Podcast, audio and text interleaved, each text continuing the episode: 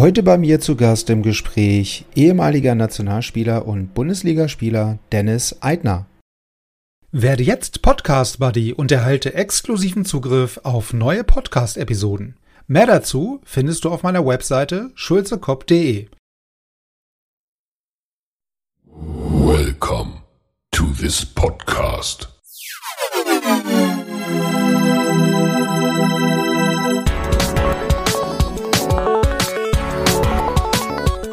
Water Polo Expert Talk. Get the insights.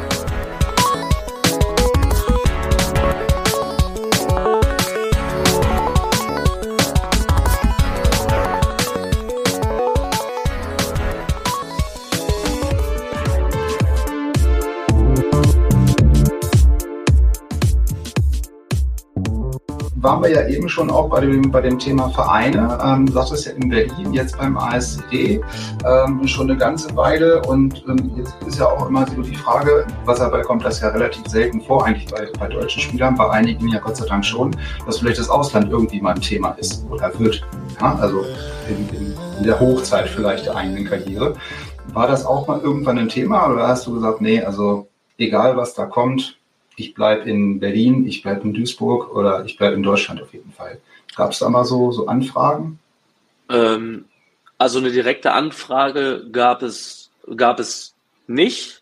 Ähm, wenn man jetzt nach meinem Empfinden fragt, also wäre irgendwann ein passendes Angebot gekommen, wäre ich wahrscheinlich gegangen. Ähm, wobei es halt auch so ist, dass ja, es gibt ja gewisse Positionen, die leben einfach von Erfahrung. Und hm, ähm, ich habe halt relativ lange ja auch diese Position bekleidet. Und umso älter du wirst, natürlich umso erfahrener wirst du. Und dann in dem Moment, wo die hätten, wo die Anfragen hätten kommen können, habe ich mich quasi so positioniert, dadurch, dass ich kein Abitur gemacht habe und am Anfang von meiner Nationalmannschaftszeit auch äh, nichts nebenbei, also keine Ausbildung oder eine schulische Weiterbildung gemacht habe, sondern da dann meine Kochausbildung angefangen habe, habe ich gesagt, äh, ich würde nirgendwo hingehen, alleine aus dem Grund, weil ich jetzt die Ausbildung brauche und abschließen möchte, einfach um in der Zukunft auf jeden Fall einen Fuß auf dem Boden zu haben, wenn der Sport irgendwann mal vorbei sein sollte oder durch eine Verletzung zu Ende gehen würde oder sonst irgendwie. Hm. Naja, das ist ja das, was ich sagte, ne? also ähm, oder eingangs schon mal kurz erwähnt habe, nach dem Motto, äh, man muss sich dann halt bei Zeiten schon mal Gedanken machen über die Zeit, die danach kommt. Genau. Äh, weil sonst steht man dann äh, irgendwie wieder Ochs vom Scheunentor und fragt sich, hm, was mache ich denn jetzt? Also da ist ja so eine, so eine Ausbildung, die man dann anfängt, echt ein, ein total valider Punkt zu sagen, nee, du, also die nächsten zweieinhalb, drei Jahre läuft hier erstmal gar nichts, weil dann mache ich halt noch eine Ausbildung. Ne? Und wenn es sein muss, halt parallel zum Wasserball, aber da, da findet jetzt erstmal mit Ausland, äh, mit Ausland nicht statt an der Stelle.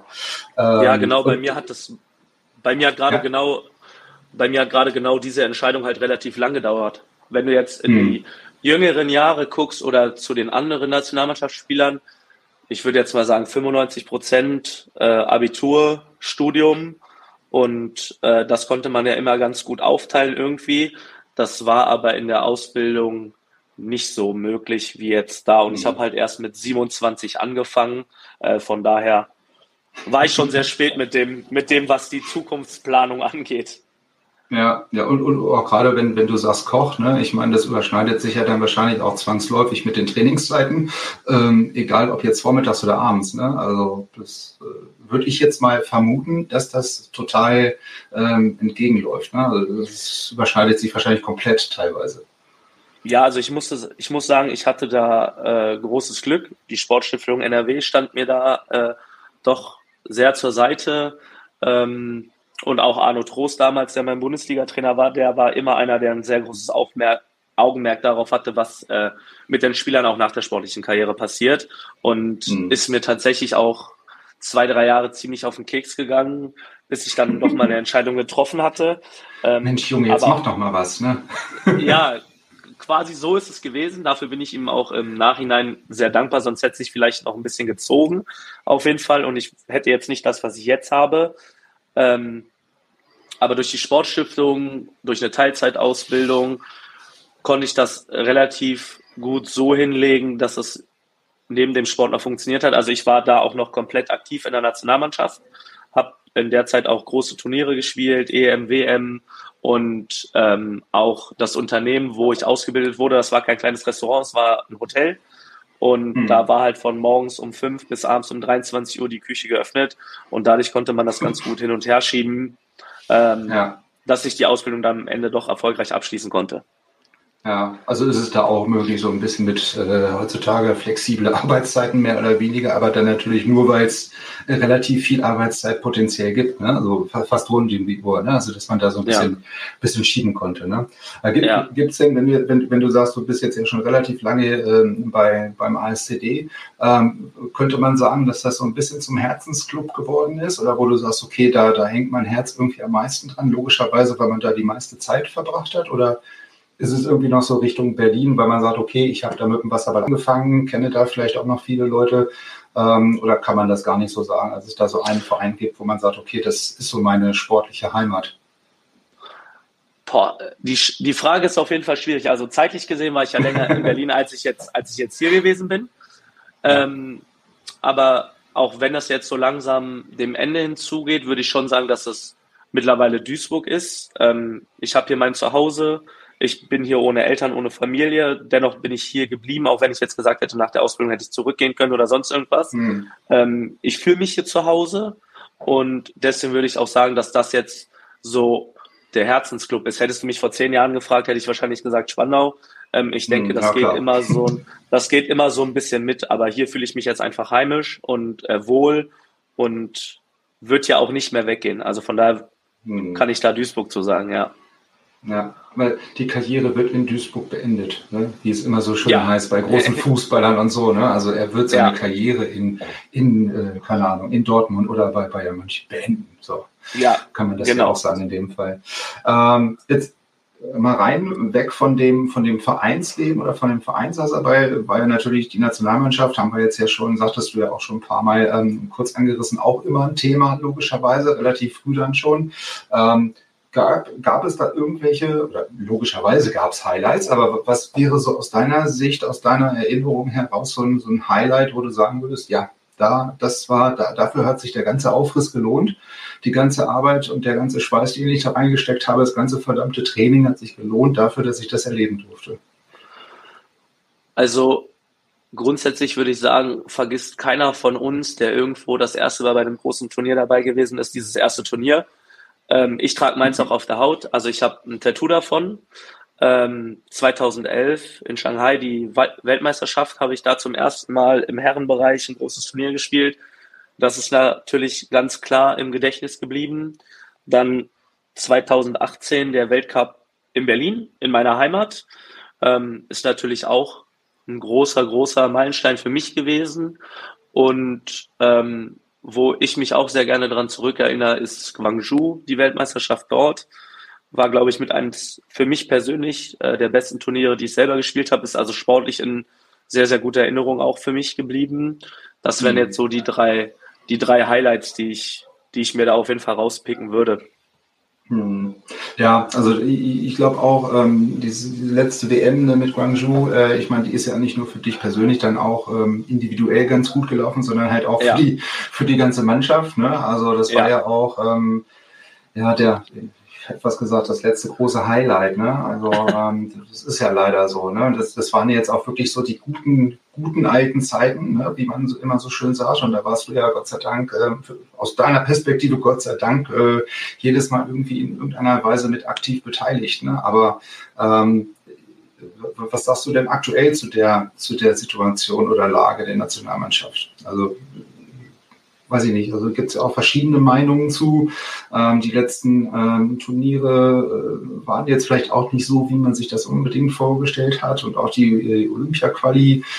Ähm, ja gut, das hat ja ganz andere Vorzeichen mit Corona, Verschiebung, ein Jahr später und so weiter. Ne? Das hat ganz andere Faktoren noch. Das ist jetzt vielleicht auch so ein bisschen ähm, gar nicht valide, dass man das mit irgendwas anderem vergleicht. Aber wie, wie ist deine Meinung oder dein Gefühl so, wenn du das jetzt als ehemaliger Nationalspieler siehst, was sich aktuell bei der Nationalmannschaft tut?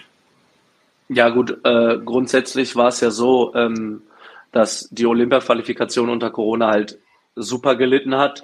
Wir waren top vorbereitet damals, da war ich ja auch noch Teil davon. Mhm. Ich hatte dann aber die nächste Ausbildung angefangen und habe aufgrund dessen dann auch diese Qualifikation abgesagt. Ähm, und wer weiß, wie es gewesen wäre, wenn Corona nicht gekommen wäre, aber in der Vergangenheit braucht man nicht zu wühlen. Ist schade, dass es wieder nicht funktioniert hat. Das ist auch so das Einzige, was mir fehlt. Und ansonsten bin ich der Meinung, wir haben ein paar gute junge Spieler, die jetzt an Bord sind. Ähm, aber die Schlüsselposition oder was heißt Schlüsselposition? Wir sind ja eine relativ kleine Mannschaftssportart, da ist irgendwo jede Position wichtig. Wir haben gerade aber nicht die, wir haben gerade aber nicht die Erfahrung in dem Team. Ähm, auch mit dem Weggang von Julian, mit einer der besten Centerverteidiger, die es ja auch gab oder auch noch gibt. Ähm, ist natürlich super schwierig, das aufzufangen.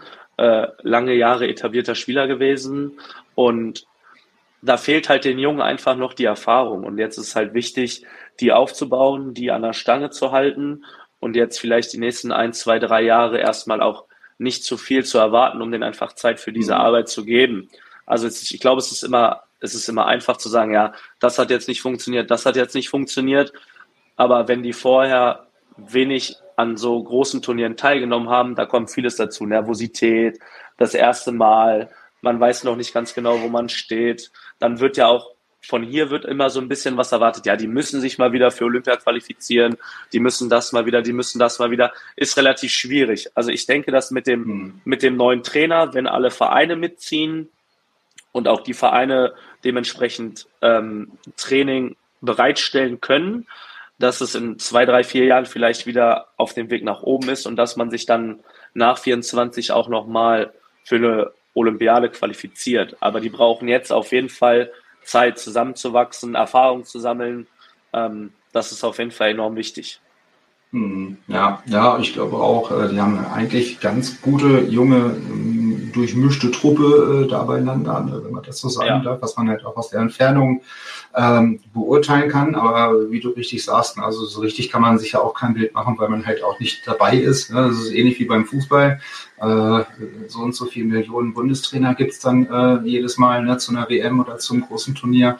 Ähm, aber man ist halt nicht in der täglichen Trainingsarbeit halt dabei ne, oder in der regelmäßigen Trainingseinheit. Und glaube, das, was man bisher so gehört hat und auch mit Leuten, die halt bei dem Lehrgang mit dabei waren, ne, also das ist schon ganz schön, ganz schön fordernd, was der was der gute äh, Herr Porovic da, äh, sage ich mal, erwartet oder an den Tag legt. Ne? Weil es ist halt natürlich auch eine ganz andere Art und Weise. Ne? Also natürlich, man muss sich, man muss sich in der Zeit ja auch, also ich meine, ich hatte das damals mit Nebo, da ist ein serbischer Trainer reingekommen, der hat ganz andere Sachen erwartet, als es davor gewesen ist. Ähm, ich hatte vor, weiß ich gar nicht, ich glaube, es ist jetzt ein Monat her oder anderthalb Monate her, da hatten wir den Porovic auch bei uns im Training, also im Vereinstraining ähm, wo Paul halt mal drei Tage Training abgegeben hat, damit er halt auch mal sieht, einfach, wie wir trainieren. Also morgens um sechs ins mhm. Wasser mhm. zu einer unchristlichen Zeit einfach vor der Schule, vor der Arbeit, vorm Studium und dann abends auch wieder, damit er halt auch einfach mal sieht, was in den anderen Vereinen passiert, die jetzt, sagen wir mal, professionell versuchen zu arbeiten, aber der Rahmen nicht unfassbar professionell ist. Ne? Also von sechs mhm. bis sieben ins Wasser zu gehen, da ist eigentlich nicht viel mehr als Schwimmen möglich, weil bei dem Rest ist der Kopf einfach noch nicht bei der Sache. Und ja. da war er halt drei Tage da und da habe ich halt auch so ein bisschen mitbekommen, äh, was er halt fordert und wie er das Training macht. Das ist halt wieder ein ganz anderes Level, als was die Jungs jetzt gerade gewohnt sind und mhm. äh, was sie auch, was sie auch kennen. Ja. Da ist, spielt Zeit ja, halt einfach einen unfassbar großen Faktor. Ja, aber es ist ja spannend, weil äh, ich meine, es ist interessant, das äh, zu, zu hören, dass jetzt der Bundestrainer quasi auch mal so zwei, drei Tage von dem Bundesliga-Verein das Training übernimmt, was ja ähm, im Grunde genommen total super ist, ne? weil nicht nur er lernt was davon, sondern auch der Vereinstrainer dann von dem Trainer, der dann da ist. Und so müsste das ja eigentlich auch auf vielen verschiedenen Ebenen darunter noch ablaufen. Ne? Also wir haben ja nicht nur einen Bundestrainer, sondern ja auch Landestrainer und Jugendtrainer und jede, jedes Bundesland könnte das ja ähnlich machen, weil fast, also es gibt ja mehrere Stützpunkte über Deutschland verteilt und ich glaube, so ein ähnliches Konstrukt würde vielleicht auch für kleinere Vereine und den Landestrainer, ne, dass der Landestrainer vielleicht mal in die Vereine geht, auch ähm, ganz positiv sein. Ja, vielleicht auch das mal als, als Idee vielleicht mal aufgreifen. Ja, also das ja, grunds spannend. Grundsätzlich ist es ja so, dass, also für mich wäre das perfekte Konzept, wenn der Bundestrainer der Herren nach unten durchdirigiert. Er, er erwartet Spieler, die fertig bei ihm ankommen wo er Kleinigkeiten korrigieren muss oder ein anderes Taktiksystem fahren muss. Aber es ist halt mhm. relativ schwierig, wenn, wenn jeder sein eigenes macht, aber wir kein komplettes Konzept haben, das, was du jetzt gerade gesagt hast. Also er ist er ist der Kopf, er ist quasi der sportliche Leiter in dem Moment. Er dirigiert nach unten und sollte eigentlich, wenn die Spieler bei ihm ankommen, so wenig Arbeit wie möglich haben, sei es die Position der Beine, sei es Schusstraining oder wie man in der Verteidigung steht, wie man in der Unterzahl steht. Das sollte er von oben nach unten dirigieren. Das müssen, müssen wir alle von der Pika auf lernen. Ähm, ich glaube, da fehlt es halt auch einfach in der Jugend, dass das nicht anständig umgesetzt wird. Wir haben jetzt in Deutschland mittlerweile sehr gute Trainer, also mit Porovic oder auch bei Spandau, wo man auch sieht, ne, wie, was Soran für Fortschritte gemacht hat, was auch Finn Schütze für Fortschritte macht, alleine dadurch, mit was für einen Spieler er sich umgibt. Ähm, aber ich glaube, es fehlt daran, dass, dass wir keine gerade Linie haben. Was erwartet der ganz oben von den ganz unten? Und das mhm. fehlt für mich ja. zurzeit ganz klar.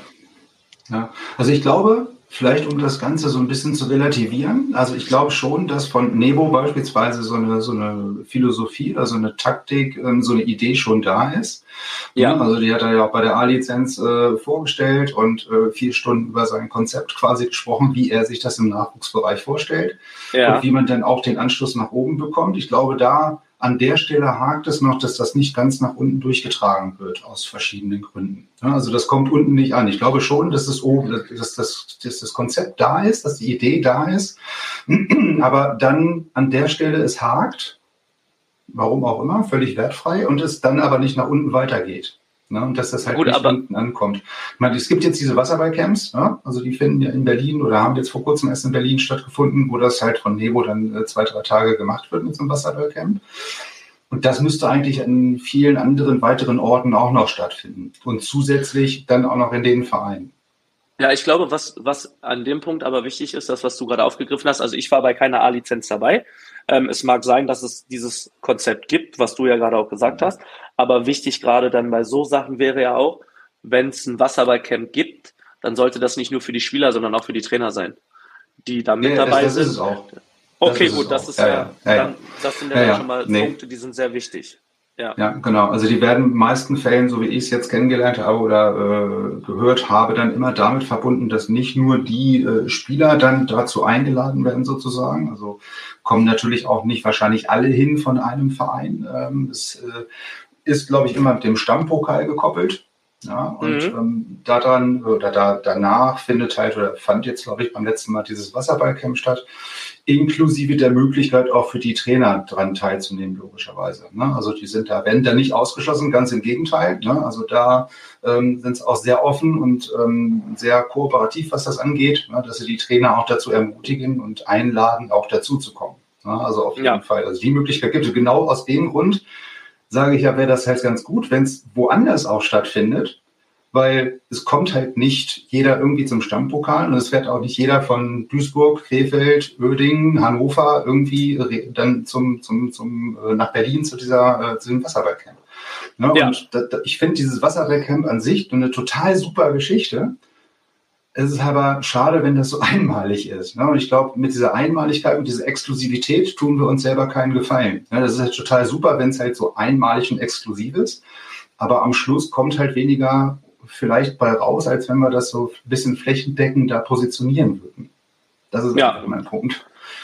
Klar, wenn man es jetzt nicht nur in Berlin am Stützpunkt machen würde, sondern die anderen Vereine, weiß ich jetzt nicht, Duisburg oder in Esslingen, so, dass man das komplett verteilt, dass man das sagen wir mal, genau. jedes Quartal hätte.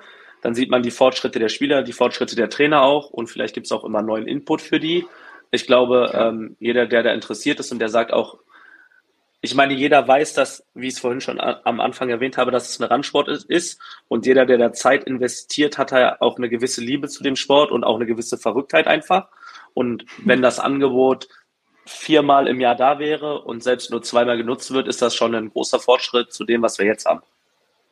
Ja, ja, ja. Also das, das stelle ich ja selber als Trainer jetzt hier in Laatzen beispielsweise auch fest. Ne? Also du hast einen Landestrainer dann äh, hier in Niedersachsen, äh, logischerweise in jedem anderen Bundesland auch, aber so dieser, dieser Austausch, der untereinander stattfindet. Ne? Also ich meine, man kommt ja dann vielleicht irgendwann beim Nationaltrainer an, ja, wenn ich da in den Sphären unterwegs bin und der erwartet dann ein etwas von den Spielern, was sie mitbringen müssen, was sie bis dahin schon gelernt haben. Aber genauso ist das ja hier auch. Wenn Sie jetzt hier in die LSN-Auswahl kommen, dann erwartet der ja auch äh, dementsprechend irgendwelche Sachen, die im Verein vermittelt werden müssen. Und der hat ja auch eine Erwartungshaltung. Ja, also nicht nur der Nationaltrainer hat eine, äh, eine Erwartungshaltung, sondern auch der Landestrainer hat ja eine. Und wenn der quasi immer Spieler geschickt bekommt, die nur die Hälfte von dem können, was er erwartet, dann ist es ja legitim zu sagen, die kriegen das in den Vereinen nicht vermittelt. Dann wäre es aber nur fair zu sagen, was erwarte ich denn und wie könnt ihr dieses äh, Wissen vermitteln? Also das fände ich dann einen fairen Deal ne, an der Stelle. Na, ich, da sind wir, glaube so, ich, noch nicht so, so richtig. So ja, muss aber es da sind wir, glaube ich, noch nicht so richtig auf dem Weg. Ja. Nee, le leider, leider nicht, nee. Ja. Aber vielleicht, nee. vielleicht kommt das ja noch. Ja, also gerade nach heute, sozusagen, wenn hier alle dann den Aufruf hören, hallo, wir brauchen mehr Unterstützung.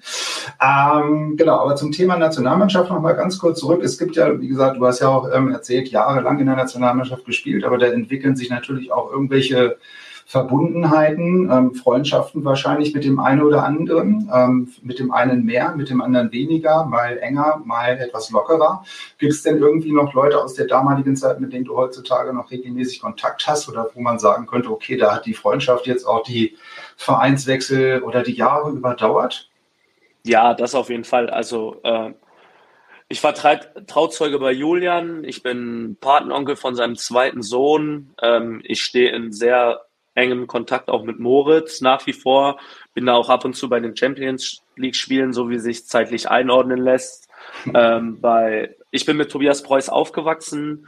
Ähm, es hat sich dann irgendwann mal ein bisschen verlaufen, wo er nach Amerika gegangen ist. Dann ist er wieder zurückgekommen, wieder Nationalmannschaft zusammengespielt.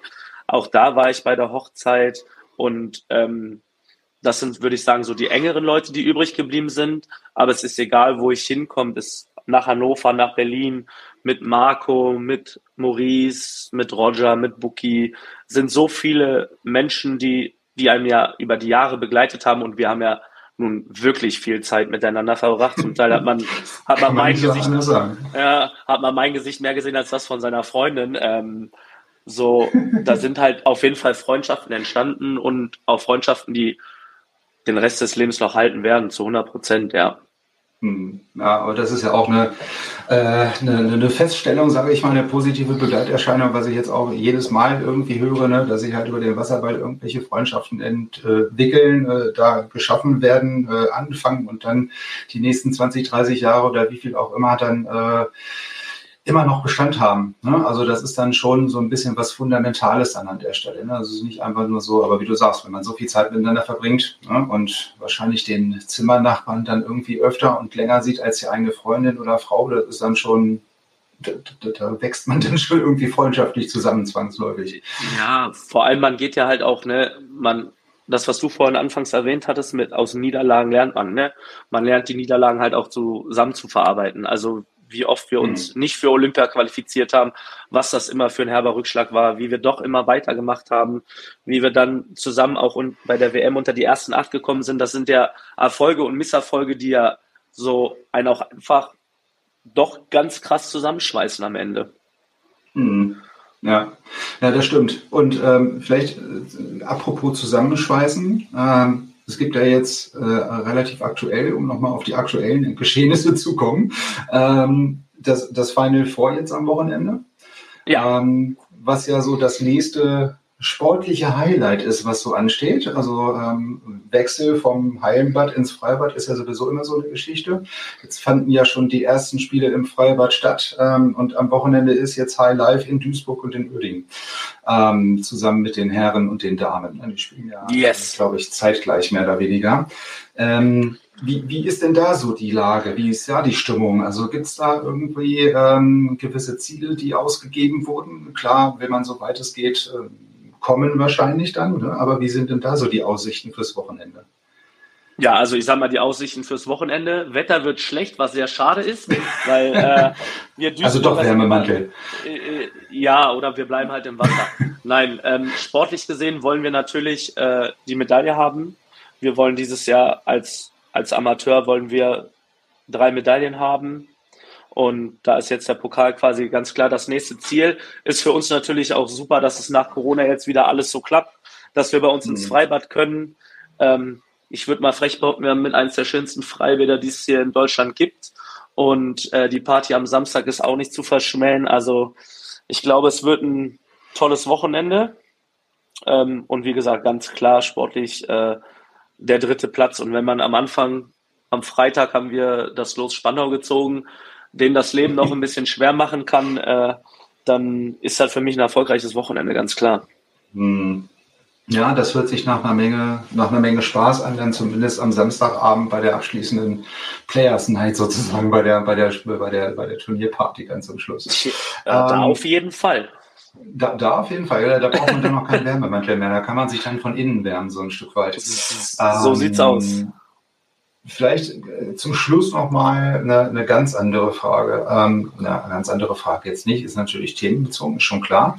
Ähm, aber du warst ja auch lange Zeit über die Nationalmannschaft in diesem Fördersystem, nenne ich es jetzt mal, ne? vom, ähm, vom DSV, vom DOSB und welche anderen Institutionen es da noch gibt, die irgendwie den Wasserball in irgendeiner Weise subventionieren oder fördern.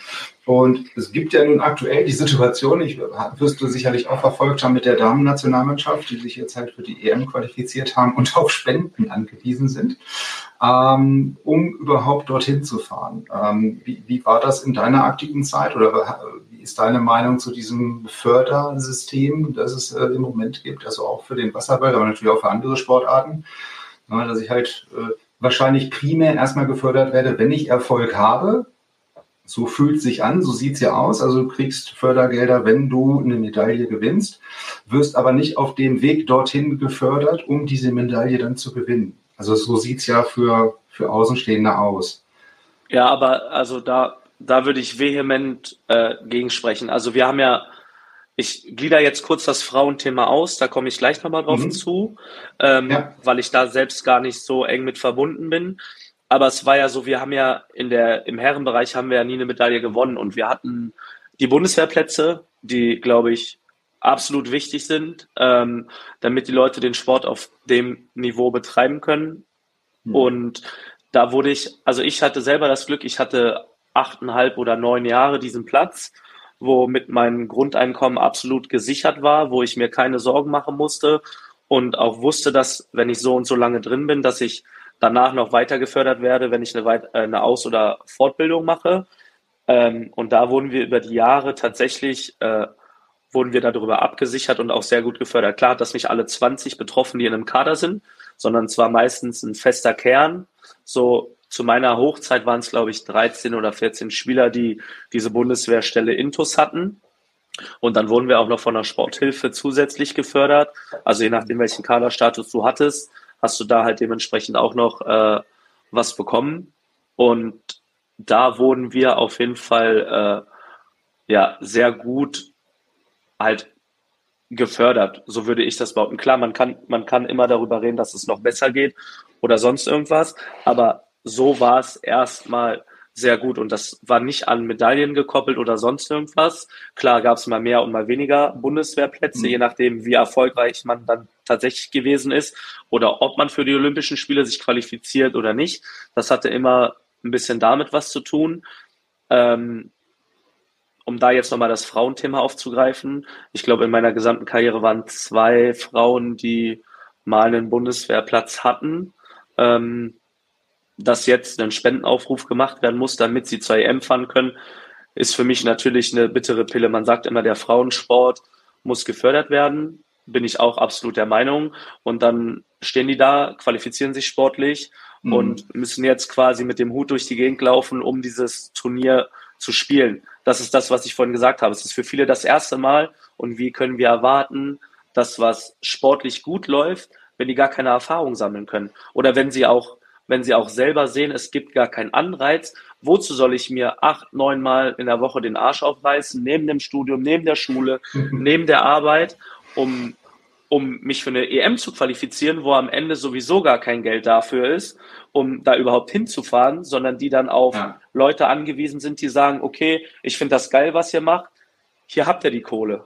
Das ist halt ein Widerspruch für mich in sich selbst, wenn wir von der Nationalmannschaft einfach sprechen dass mhm. die jetzt noch weniger erfolgreich waren, als wir es die letzten Jahre gewesen sind. Okay, aber von nichts kommt halt auch nichts. Wenn kein Anreiz da ist, wofür? Warum sollten ja. sie sich dafür dann krumm machen? Ja, ja. Und, und, dazu kommt ja auch noch das, was auch äh, oftmals so als Feedback dann zu den, zu den Podcast-Episoden ähm, kommt oder halt zu diesem Punkt der Diskussion, ähm, so ein bisschen diese Öffentlichkeitswahrnehmung, ähm, Öffentlichkeitsarbeit und äh, dass der Sport einfach, wenn er im Fernsehen nicht stattfindet unter Umständen oder auf irgendwelchen sozialen Plattformen und äh, Video-Streaming-Diensten oder was auch immer nicht stattfindet, dann findet der halt auch für den Nachwuchs nicht statt. Ja, und dementsprechend hast du nicht nur das Problem des, des, des Anreizes für die, die sowieso jetzt schon da sind, sondern wir wollen ja weitere Kinder irgendwie von der Sportart begeistern es fällt natürlich völlig flach oder, äh, sag ich mal, findet nicht statt oder man tut sich da unheimlich schwer, Kinder davon zu begeistern, von einer Sportart, die medial nicht stattfindet. ähm, das ist dann so der zweite Faktor dabei. Ne? Also, ja, ich, ich glaube halt, da ist es halt schwierig, dass es auch einfach, dass es auch einfach mittlerweile der, mittlerweile der Zeit geschuldet. Also als ich damals angefangen habe, gab es kein Facebook, gab es kein Instagram und für ja. mich hat das, für mich hat das nie eine große Rolle gespielt, ob mich jemand sieht oder ob ich im Fernsehen spiele oder sonst irgendwas. Ich habe mir meine sportlichen Ziele mit der Zeit halt irgendwo selber gesteckt. Ich wollte immer zu Olympia, ich wollte zur WM, ich wollte zur EM und das waren so Sachen, die für mich den Anreiz halt einfach geschaffen haben. Klar, ist es jetzt heutzutage so, dass es auch einfacher geworden ist, einfach mal, nehme ich jetzt ganz klar als Beispiel Ludwigsburg, ähm, die jedes Spiel einen Livestream machen, wo Leute zugucken können, ähm, die interessiert sind und sonst irgendwas wobei ich da gar nicht die genauen Zahlen kenne. Aber ich meine, wenn ich da ab und zu mal reingucke, dann sieht man ja meistens unten links in der Ecke irgendwie Live-Video ja, genau. 69, ja. 69, Zuschauer. So, äh, da sind Möglichkeiten da, aber zum Teil ist es dann auch so, dass man das Gefühl hat, wenn man das jetzt nicht macht, äh, dann gucken halt 70 Leute weniger dieses Spiel. Also wir haben es jetzt auch fürs Wochenende organisiert, äh, für den Pokal äh, werden vier Tage live die Männer übertragen, komplett. Ähm, da gibt es auch einen Link zu auf Facebook, meine ich, hat Ille sich schon drum gekümmert, wird vom Wenders gemacht, was er jedes Jahr macht, dass man das mhm. zumindest, wenn man nicht vor Ort sein kann, mitverfolgen kann. Und da hofft man dann natürlich auf größere Zuschauerzahlen. Aber ich ja. habe es immer lieber vor Ort, wenn es im Stadion bebt oder wenn wirklich viele Menschen da sind. Äh, das ist das, was am meisten Spaß macht.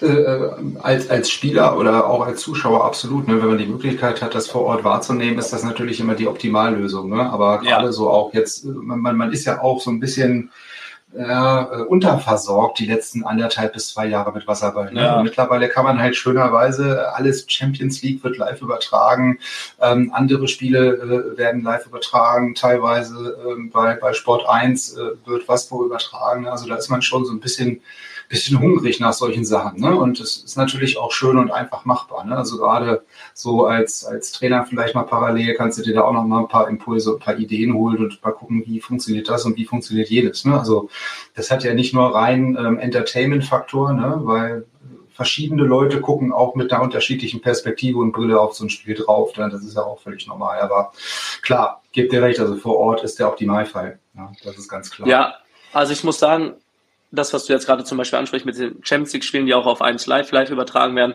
saß ich letztens auch mit Freunden zusammen, haben wir auch zu Hause geguckt, aber bei uns ist es halt äh, auch ganz entspannt. Die Jugendtrainer, zum Beispiel Nils Elsenpeter oder Stefan Popovic, waren da auch immer hinterher, dass wenn so Events stattgefunden haben, dass sie die Jugendmannschaften zusammenholen, dafür auch mal ein Training ausfallen lassen, sich ins Vereinslokal mhm. setzen und das Spiel zusammen gucken und die Kids dann dazu auch dann danach ein bisschen was erzählen sollen. Und äh, das funktioniert auch ganz gut, aber dafür ist es tatsächlich noch ein bisschen wenig. Da könnten wir noch mehr von gebrauchen. Da gebe ich dir auf jeden Fall recht, ja. Ja, das stimmt. Ja, also das äh, besonders so auf dem Niveau dann, ne, sage ich jetzt mal. Aber ja. klar, Ludwigsburg ist da wirklich eins der, der, der positiven Beispiele, um das jetzt ja. mal so zu nennen. Ne? Also wo, wo man sich wirklich Mühe gibt, äh, egal ob da jetzt sieben Leute zugucken oder 70 oder 700, das wird unterm Strich egal sein. Ne? Aber ja. teilweise wird das ja auch vom DSV äh, eingefordert ne? in der Bundesliga. Ne? Also als Bundesliga-Verein, äh, dass du dann quasi einen Livestream anbieten musst ohne sich darüber zu, darum zu kümmern und mit dem Verein zu sprechen, ob überhaupt die Infrastruktur dafür da ist. Ne? Also das wird alles so, wie soll ich sagen, als Gesetz, ne? so nach dem Motto, wieso, du kannst doch da, also WLAN bestimmt irgendwo, ne? und in Deutschland sind wir doch gut mit dem Internet versorgt, ne? aber das ist in meisten Schwimmhallen dann nicht so wirklich toll funktioniert und es da auch kein zugängliches WLAN gibt, das interessiert dann keinen. Ne? Also versucht man nee. aus dem SLZ in Hannover irgendwie mit dem Handy per LTE irgendwas zu übertragen. Also da ist äh, Bunkeratmosphäre. ja, ist ja bei uns nicht anders. Wenn wir im Schwimmstadion sind und wir versuchen, das live zu machen, dann geht ein Spieler privat mit seinem Handy hin, macht einen Hotspot auf und wir versuchen es so gut wie möglich zu machen, aber ja. dass es nicht so funktioniert, wie sich das vielleicht alle vorstellen, die auch vor dem Bildschirm dann sitzen und dann sagen, boah, ja, das genau. kann ich nicht erkennen oder das funktioniert nicht, ist halt schwierig, ne? Ja, also mit, mit der Kritik ist man dann immer relativ schnell dabei, wo ich dann auch immer denke, naja, überlegt mal, die Leute geben sich jetzt Mühe und machen überhaupt irgendwas und versuchen was. Äh, und dann, ja, ich kann den Ball und das ist ja alles so pixelig und ähm, die, die Anzeigetafel und die Uhr kann ich auch nicht erkennen. Und ähm, ja, also es ist äh, leider im Moment noch so ein bisschen digitales Neuland, äh, was die Infrastruktur zumindest angeht. Ne? Also da ja, das noch, auf jeden Fall. Deswegen ist, deswegen ist es ja gut, dass es halt so Bekloppte, äh, sage ich mal, gibt, positiv Bekloppte, die halt sich das halt mit so einem Vier-Tage-Event dann antun und dann jemanden dafür engagieren, mehr oder weniger, ne, der das dann professionell macht und ähm, umsetzt. Ja, also das sind ja. die Möglichkeiten natürlich äh, ganz andere von der, von der Technik her. Ne? Und das ist ja auch total super. Ne? Aber bloß auch, das kostet auch wieder ein paar Mark. Ne? Das ist halt so. Das muss man dann immer noch im Hinterkopf haben. Ja. Jo. Gut. Dann haben wir eine ganze Menge Themen besprochen, vielleicht auch so ein bisschen den ein oder anderen jetzt draußen ähm, in Deutschland oder wo auch immer so ein bisschen mit Ideen versorgt. Vielleicht haben wir die ein oder andere Idee stiften können, wo jetzt der ein oder andere dann drüber nachdenkt. Ähm, Würde mich auf jeden Fall freuen. Äh, auf jeden Fall danke ich äh, dir erstmal, dass du dir die Zeit genommen hast. Ja, also es war wie gesagt, die, die, die erwartet äh, unterhaltsame Unterhaltung. Ähm, ich hoffe, es war bei dir auch so. Es kam nicht ja, so gestellt rüber, oder? nee, gar nicht. Nee, ich danke dir auf jeden Fall, dass du mir die Möglichkeit dazu gegeben hast. Und äh, wenn man jemanden zum Anregen nachdenkt, ist es natürlich immer noch ein positiver Beigeschmack, den es dann hat. Genau, ja, das wollen wir ja machen. Das war ja äh, so ein bisschen der, der, der, der Anklang, das Ansinnen des Podcasts ist überhaupt, also die Leute zum einen davon äh, zu unterrichten, ah, es gibt sowas wie Wasserball in Deutschland noch ne? und äh, so ein bisschen auch mit Insights zu versorgen in äh, jeglicher Form, dass man da halt mal ein paar neue Ideen und Impulse bekommt, egal ob das jetzt Spieler sind, ob das Eltern sind, ob das Verbände sind oder wer auch immer. Ne? Aber ähm, ich finde es halt immer ganz erfrischend, äh, wenn jemand eine Meinung hat und dann auch zu der steht. Das finde ich immer super. Ja, auf jeden Fall dank dir auch, dass du diesen Podcast überhaupt ins Leben gerufen hast. Wie du gerade, wie ich vorhin auch schon gesagt habe, positiv Verrückte muss es geben. Und jemanden, der dafür seine Zeit aufwendet, würde ich dich dann dazu zählen. Ja, Ziel erfüllt. Sehr gut. Okay, das ist doch ein wunderbares Schlusswort. Sehr schön. Nein, besser kann es ja gar nicht werden. Also, in dem Sinne, ich bedanke mich auf jeden Fall nochmal bei dir. Ähm, wünsche dir noch viel Spaß heute Abend, viel Erfolg äh, am Wochenende vor allen Dingen. Ja, auf dass das mit der mit dem äh, erhofften dritten Platz mit der äh, Bronzemedaille passt und ähm, hoffe, dass wir uns vielleicht irgendwann mal vor Ort sehen, wenn du sagst, du bist öfter vielleicht mal in Hannover. Die Wege sind kurz. Ja, ich danke dir. Dir wünsche ich auch noch Sehr einen schönen Abend. Jo, bis dann. Sehr. Ciao. Tschüss. Yeah.